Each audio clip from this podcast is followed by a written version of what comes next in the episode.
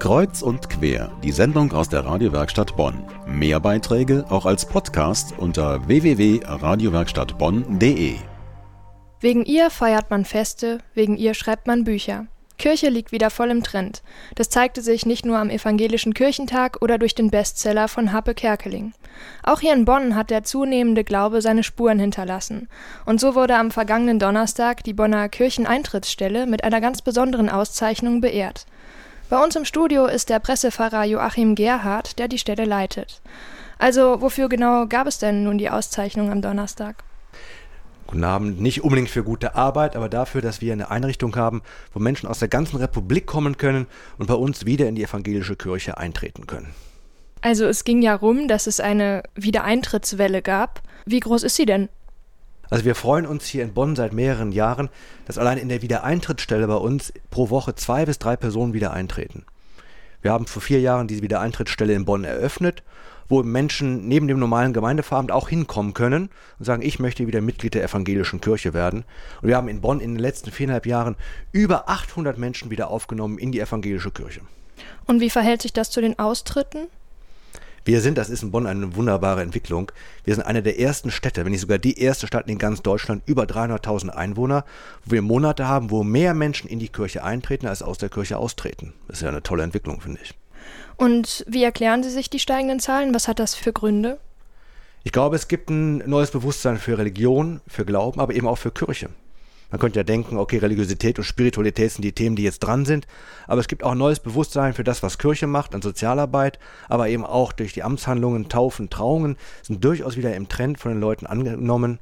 Und ich habe viele Gespräche, die ich selber ja führe mit Menschen, die wieder in die Kirche aufgenommen werden, die mir da gegenüber sitzen und sagen, Herr Gerhard, ich habe das Gefühl gehabt in den letzten Jahren, Geld verdienen ist doch nicht alles im Leben. Die meisten Menschen sind so mein Alter, Ende 30, Anfang 40 da spielen dann oft, das ist auch eine spannende Erfahrung, Taufen und Trauungen eine Rolle. Oder ein Patenamt. Menschen wollen ein Patenamt übernehmen, dafür ist Kirchenmitgliedschaft die Voraussetzung und darüber wächst ein neues Bewusstsein für Kirche. Und wie genau äußert sich dieses Bewusstsein dann bei den Menschen? Das ist eine spannende Frage. Es ist oft so ein diffuses Gefühl der Menschen.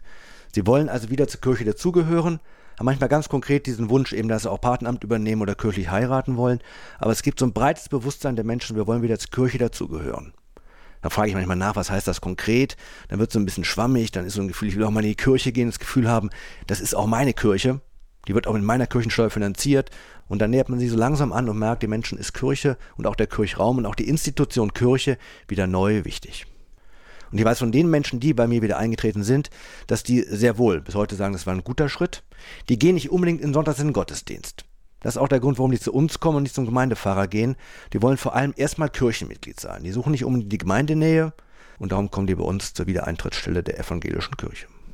Hätte sowas dann auch mit den steigenden Medieneinflüssen zu tun, wie jetzt der evangelische Kirchentag, dass sowas Leute motiviert oder so ein Buch von Harpe Kerkeling? Wenn ich ganz ehrlich bin, glaube ich sogar eher nicht. Also Menschen, die sich, also die wieder eintreten, ist ein langer Prozess der Überlegung, der dann am Ende nach Monaten, manchmal nach Jahren zu dem Punkt kommt, ja, ich trete wieder ein. Da mag vielleicht so ein Kirchentag oder so ein schönes Buch wie von Harper Kerkeling ein Anstoß nochmal sein. Aber der Grund, das ist schon eine jahrelange Beschäftigung, auch mit seinen eigenen Sehnsüchten, Hoffnungen, auch Zweifeln, auch Ängsten.